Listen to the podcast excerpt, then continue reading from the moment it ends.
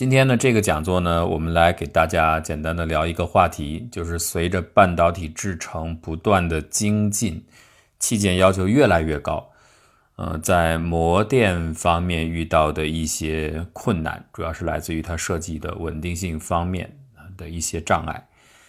凡是学电路的人呢，可能一进来就会遇到一个选择的问题：我将来是学模电还是学数电，对吧？这个电子系的估计都知道这个事儿。到底怎么选？从现在来看呢，当然数电这江山这版图是要大的，而且呢，一度啊，它占据的这个优势还挺明显的，就是数模电呢就变成了小小的一隅啊，曾经被挤得比较厉害，嗯，但是随着我们现在手持设备啊、智能手机的兴起，反而一下模电又变得非常的稳定，尽管它比例上现在还是小，二者是一个什么关系呢？其实大量的行业你可以看到啊，报告呢，我觉得这个市场占额大体能反映出二者的现在的一个对比的版图，呃，基本上就是五比一到六比一之间。当然，模电会稍微吃一点亏，因为它的附加的价值好像就在价格上体现的不是那么的直接，它比较便宜一点啊，所以你可以再校正一点，但是差不多就是这么一个对比。呃，可是呢，这里有一个变数，就是随着物联网的兴起，大量的 IoT 出现，啊，特别是后面我们马上要展望的电动汽车行业的快速兴起，这个是一个很重大的事情。考虑到现在地球整个气候变化的事实，越来越被公众认知到，就是原来如果还是仅仅局限在比较小的、比较狭窄的。气候研究的专家或对此兴趣、对此问题感兴趣的媒体界，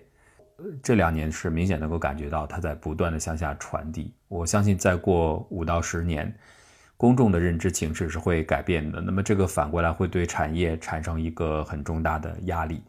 就是大家的基本态度也许会有改变啊。当然这时间呢或长或短，呃，这个未必准确，但趋势是这样子。所以，在这个情形之下，其实整个人类最容易出现变化的就是，呃，移动的交通的运载工具，电动车恐怕是立竿见影，是需要做出调整的。那么，电动车如果上来之后，再结合无人的趋势或减少人为驾驶的比重的趋势，所以大量的器件会运用。这个当中啊，就是只要是传感器多，就意味着模电的春天会来啊，甚至到夏天。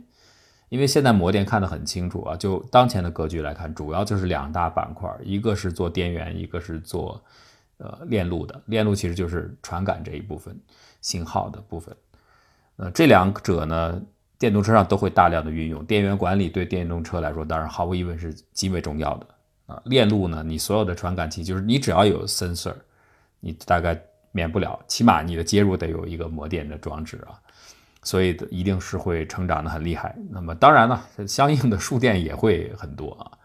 所以这个是有利的信号，特别是这个电源管理这一部分，因为电池看起来未来十年之内啊，不敢说太长，十年之内不太像是有重大改变的机会。呃，锂电池呢，或者是其他的，也有人做钠电池啊。如果应用场景不一样，大规模的呃较低级别的应用。啊，对于成本有要求的话，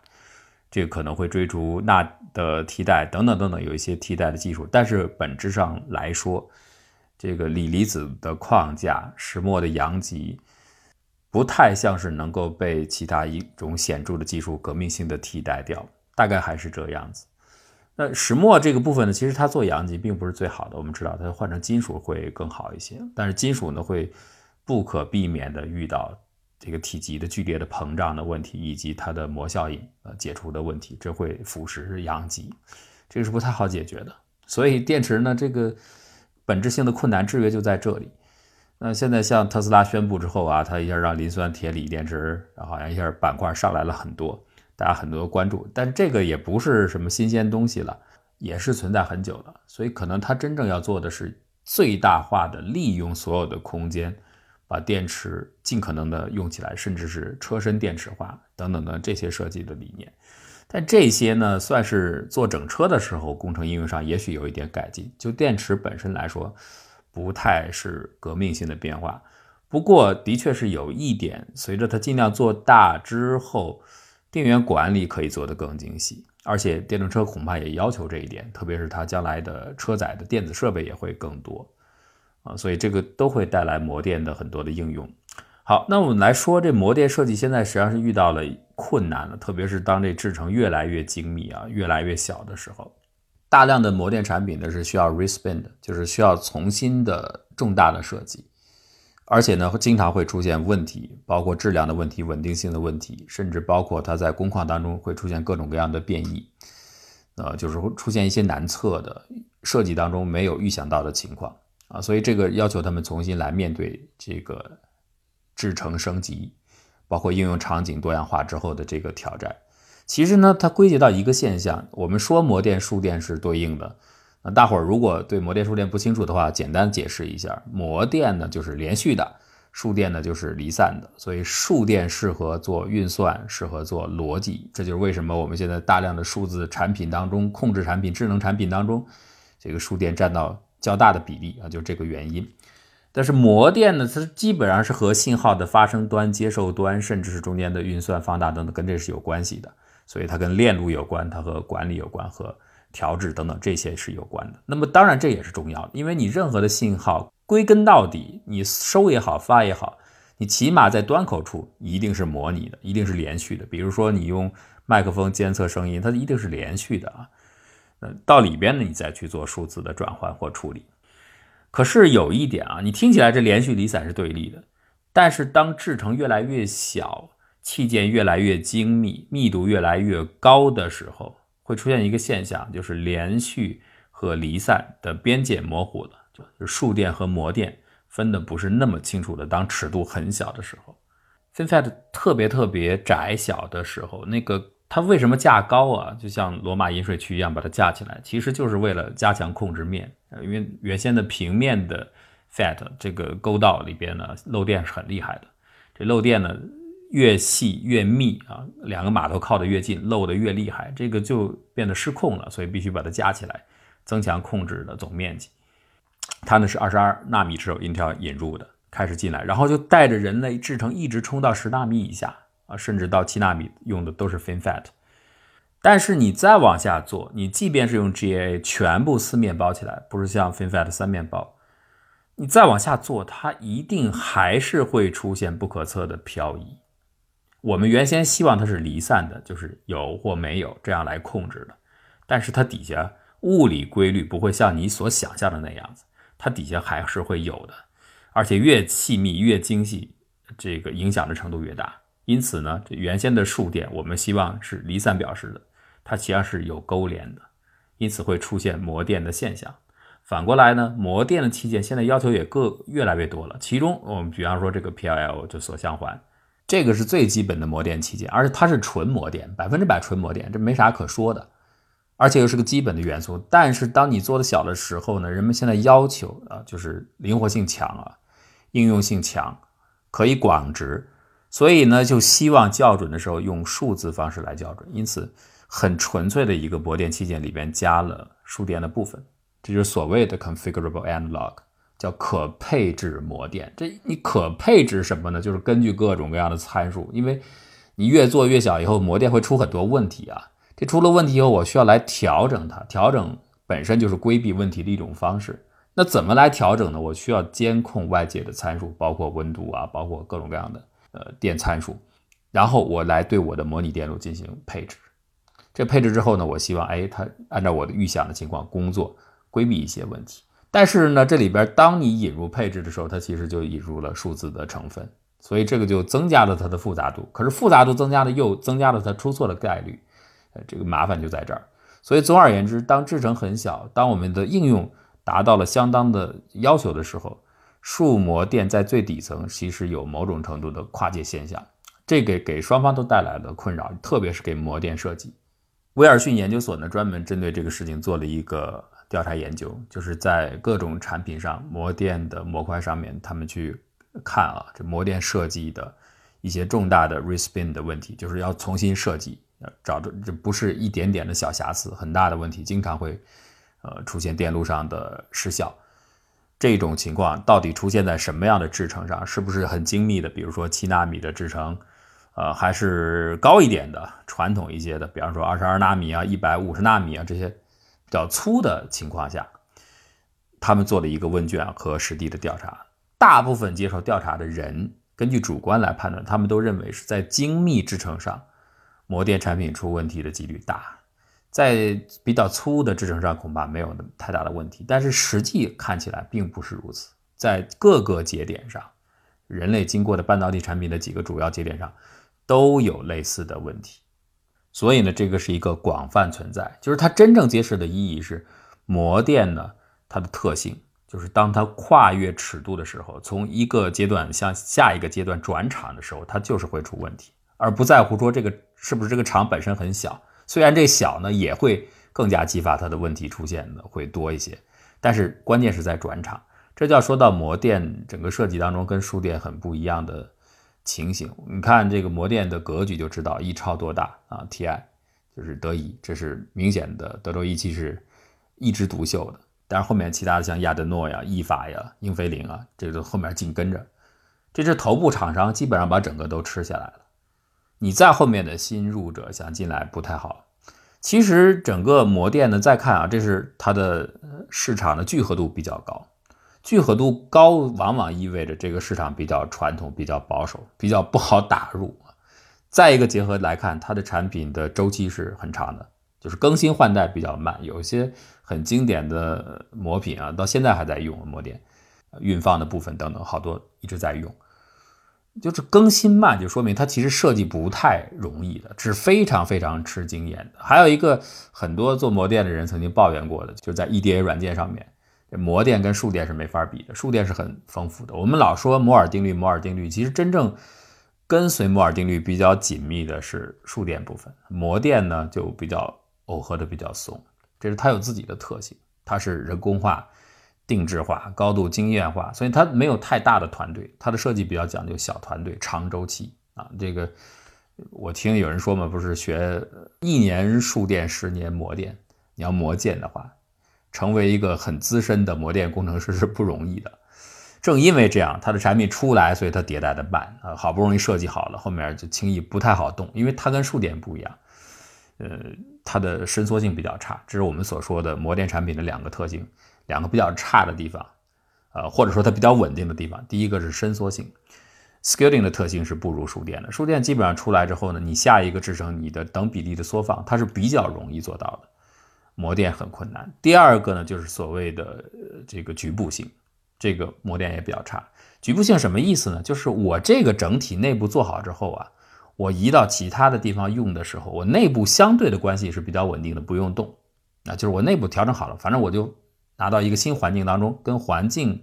大概调试一下，搭配起来就可以了啊。就像你买一沙发，你搁这屋子也能用，换到其他一屋子，稍微把方向调整一下，摆到合适的位置，沙发还能用，功效基本没有变。这个是局域性好的表现。但是模电不是这样，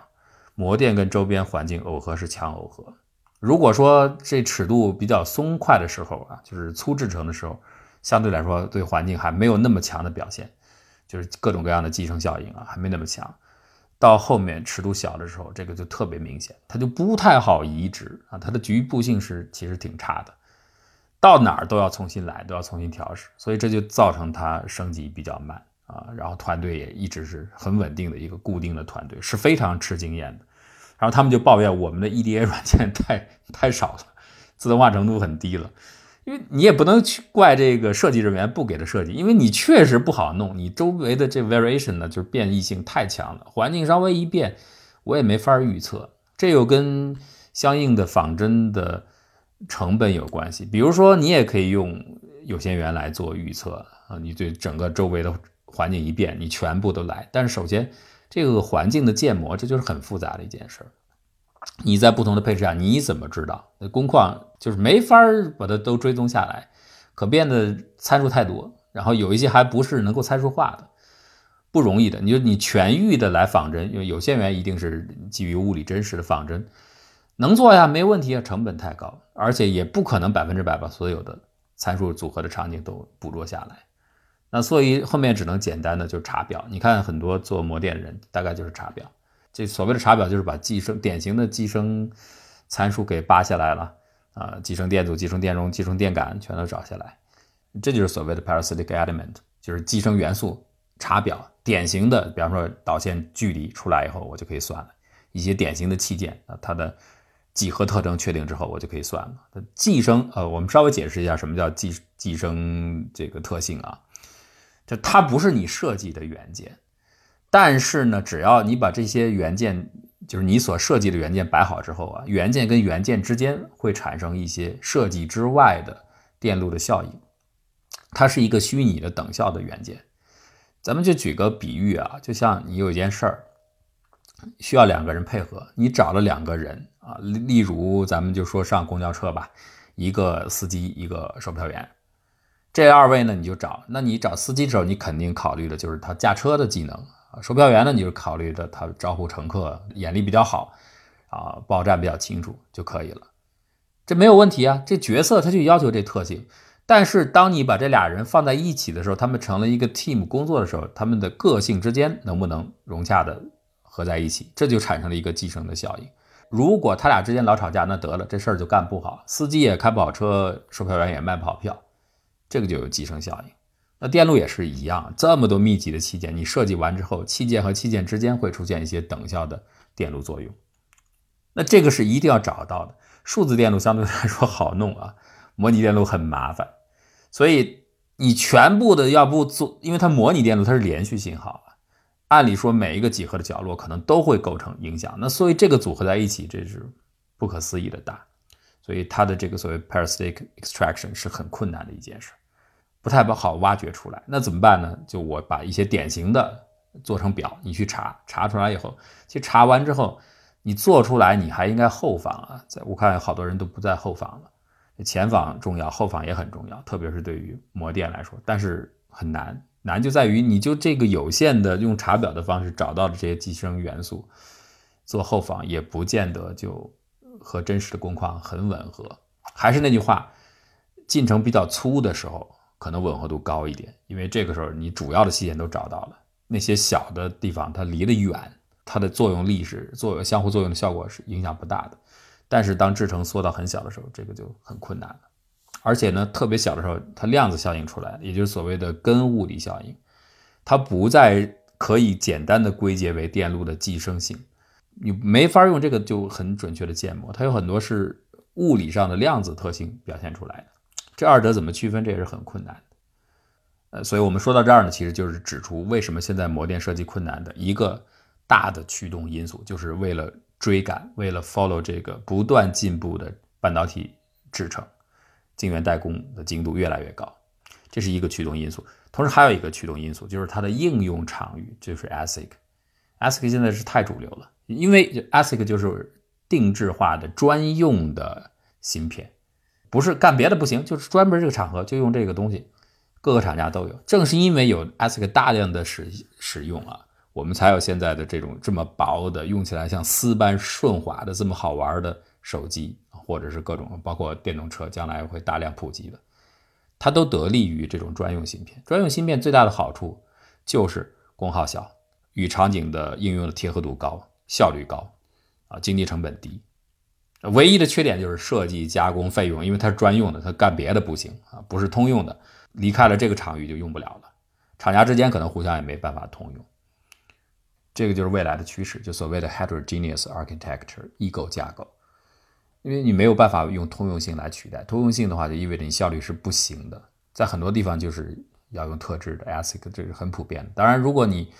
一开始研发阶段，或者是你强调这个可变性的时候，你也可以用 FPGA，这算是可以定制的、可编程的。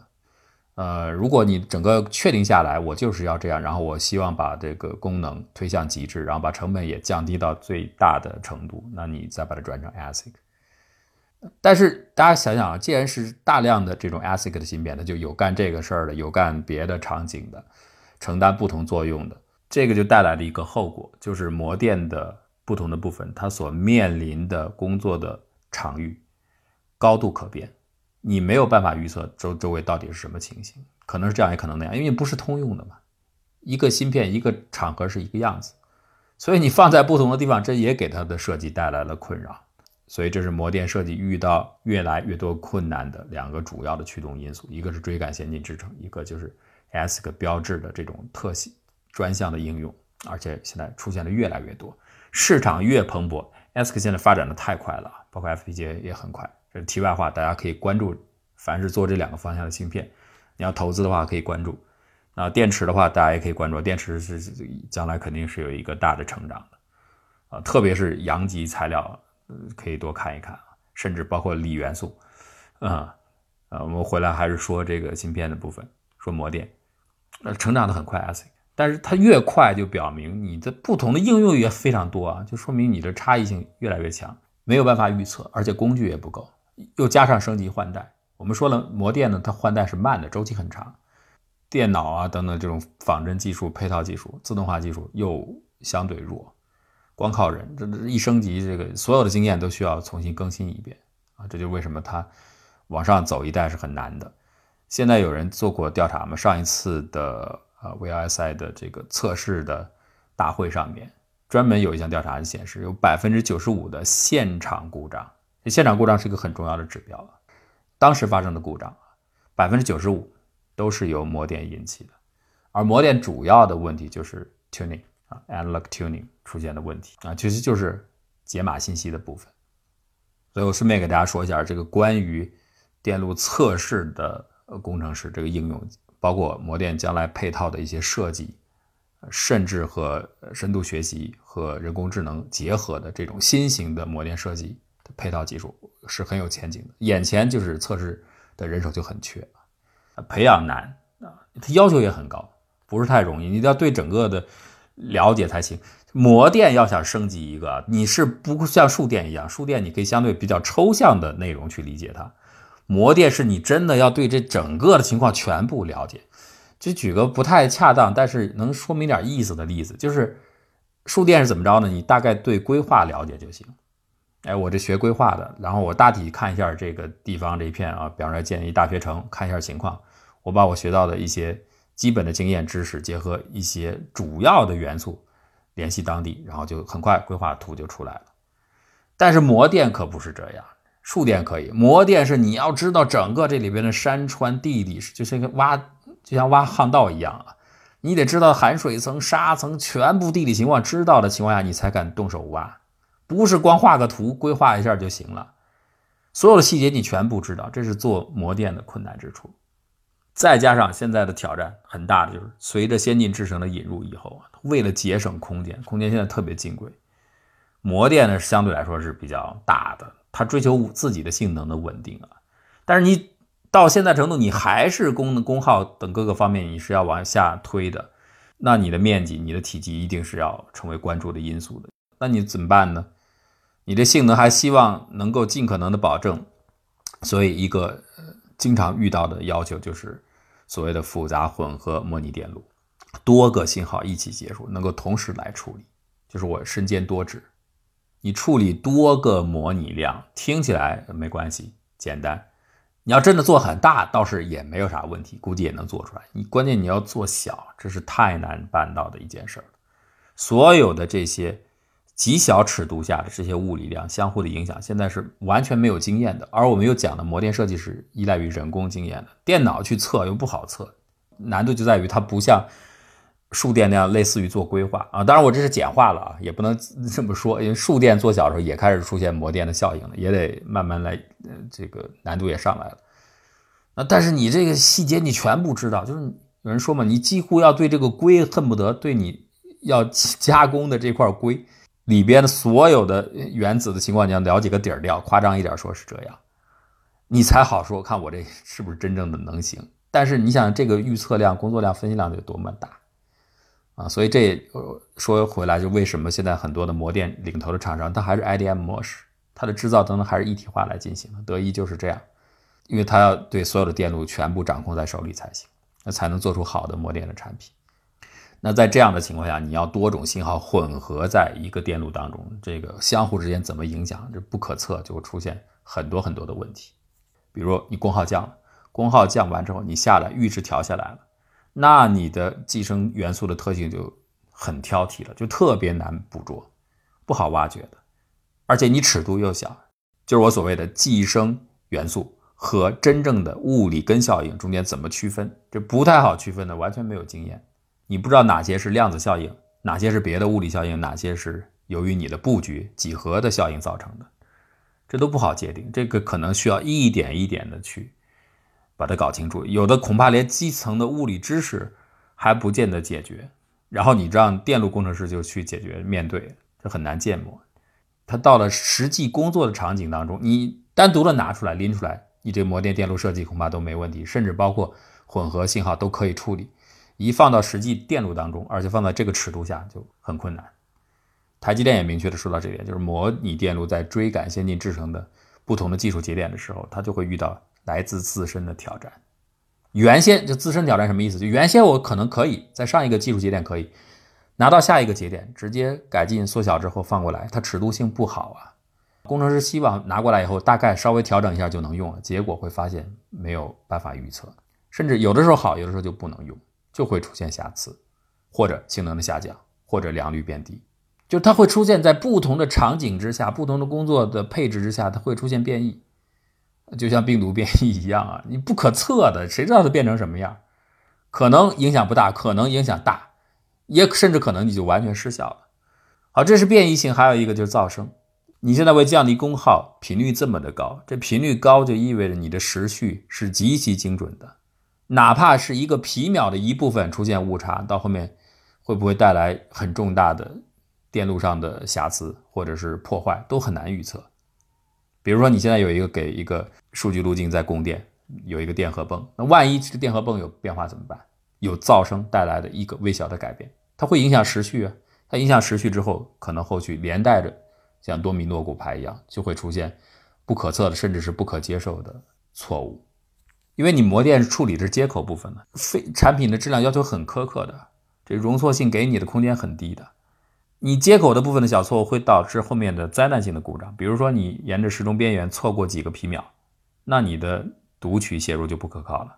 如果每三十到四十次，呃，读写会有一次错误的话，就可以使你的后面的储存控制器就失败了。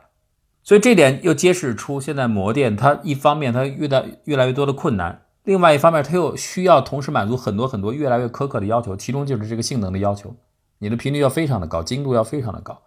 给你出错的余地是非常的低的，这会带来一个什么情况呢？就是它的稳定性要求是如此之高。当然，稳定性我们可以有统计模型了，比方说 Sigma 模型。好，你按照典型的 Sigma 模型，你会如果用宏观产品理解，那简单呢？我把我 Sigma 的要求，虽然你要求高一点就是了，那我把我的 Sigma 分配到各个主要的部件部分，就是把你的稳定稳定性相互的影响，按照统计模型拆解到各个部分去。然后我做蒙卡模拟就知道了，就大量的虚拟的跑蒙卡模拟，就相当于是暴力模拟，就是我把所有的可能都让它跑一遍，最后我看概率很低的事件出现那几次，我正好捕捉到它，然后我就可以来进行研究了。这叫蒙特卡洛随机模拟，它不是这种解析式的统计模型，它是直男式的模型，就硬来，反正小伙睡凉炕，全凭火力壮，我算力强，我就大量的并发，然后我就模拟。就比如说举个例子，像 CG 当中。啊，如果你用光子法来做，光子我打的数量足够多，你可以理解为它就是一个粗糙的蒙特卡洛模拟方式，那就是它把整个场景的光子用足够的数量来代替，然后我把它明暗关系找到。如果你用抽象的一些数的数据结构来做截取啊，空间的节约集约式的表示啊，这个就不是完全的蒙卡方法，它就硬来。但是结合到刚才所说的现在的这个特性，这个应用场景的复杂性。然后 ASIC 的这种情况，制成的情况，每一个模电的模块，你面临的这个 variation 这种变异性太多了，多到你不可能用蒙卡方法去模拟，而且你的 sigma 要求是很高的，就是你的可靠性非常非常之高，你就那一点点出错的余地，你再分配下去，你再用蒙卡这种硬算的方法去做，你就根本算不过来，算力是不够的。所以这就是回到刚才我所说的，就是大家 有兴趣从事这个行业的话。或者未来你可以关注一下测试工程师。这测试工程师不光是一个简单的有经验之后的一个体力活了，这里边有大量的创造性的部分，包括你可能你都得，你是个测试工程师，你可能都要学深度学习。你要把这个引进来，才可以完成这样，就是所谓的深度学习，就可以把典型的场景组合迅速的抓到，而不需要那种浪费大量的算力去穷举。哎，但是我抓的还很准确，因为这些场合你用 PPT 模拟，用多角度模拟不行的，那是偏于静态的，一定要把各种各样的变异性的可能都抓到。但是因为这个空间又太大，你又探索不出来，所以也许机器学习能够帮你的方法。它的要求，关键是它的要求太苛刻了。那五个 sigma 甚至六个 sigma，现在没经验怎么办呢？就这厂家来做出一大批样品的芯片，做完之后，根据分配的模型分配出的统计的结果，再去实际的芯芯片上去跑啊，模块上去跑，跑出来的结果再去对比，然后再修正，修正完慢慢的，这个所谓的经验怎么来的？就这么来的，在样品上大量的去摸索，它费事就在这儿，叫一点一点的摸索。所有这些过程都是手动进行的，都是由工程师团队没办法加速，要一点一点来的，也可能会在产品当中犯错误，嗯，不断的修正，所以它周期长就长在这儿。这也是模电为什么后发者、新入场的新玩家很难超越的原因，就在这儿。这个不是你光励志简单的要做就行了，它还有大量的应用性资源，就是你真的得整整合到实际的产品体系当中，而且厂家。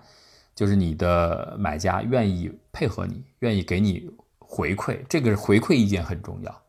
新玩家就算你有一些额外的经费支持你度过一段时间不盈利的，不是光这个事情啊，这个回馈资源是很稀缺的。这些资源实际上是非常宝贵的数据，用来进行这种错误的修正和模型的校正，啊，再结合人的经验，把这个工况慢慢的丰富起来。而且现在你像模电，它面临的像电动车这种场景。或者是其他的一些物联网的场景，它有可能面临到的工况，就是芯片本身的环境以外，它自己工作的环境也很苛刻，温度是很高的。我这个温度呢，不是它自发热效应啊，这个是影响现在芯片加工的一个很大的制约因素。就是你弄一 FinFET 出来以后，它这发热，它是这个热的剖面是不好掌握的，这是要专门的去设计的，对影响触点，影响整个的工作的效率。我们说的是外边，你像汽车，它一定是热是个大的问题，而且呢，这个事关安全性，这是出错有它的极高的要求。又比如你用到其他像无人机飞行上面压力上的，或者是在冷的环境当中去用，高温、高压、高高度的酸碱环境都有可能。如果是水下，那就水下的环境；如果海洋还有盐度的环境，面临这么多的挑战。啊，所以后面的设计一定是越来越难的。还是那句话，大了都很好办啊，制成一精密，给你的空间很小，你需要处理多种信号，这个对于模拟电路来说是很困难的。而且模拟电路还缺乏辅助的工具，也可能将来开发这个模电的一些辅助的工具、仿真的工具，也是一个热门的方向。尤其我们现在有了 AI 了，可能不必要用全域的这种。很暴力式的模拟，像有炫言这样去算，也可能用 AI 的方法，可以很快速的进行一个有效的模拟。哎，这样的话，从物理层面可以辅助设计人员能够不断的校验它的结果，就像数字电路现在做到的一样。啊，这个可能会有一个大的改进和突破啊，反正这个都是很困难的事情，需要工程师一关一关的解决。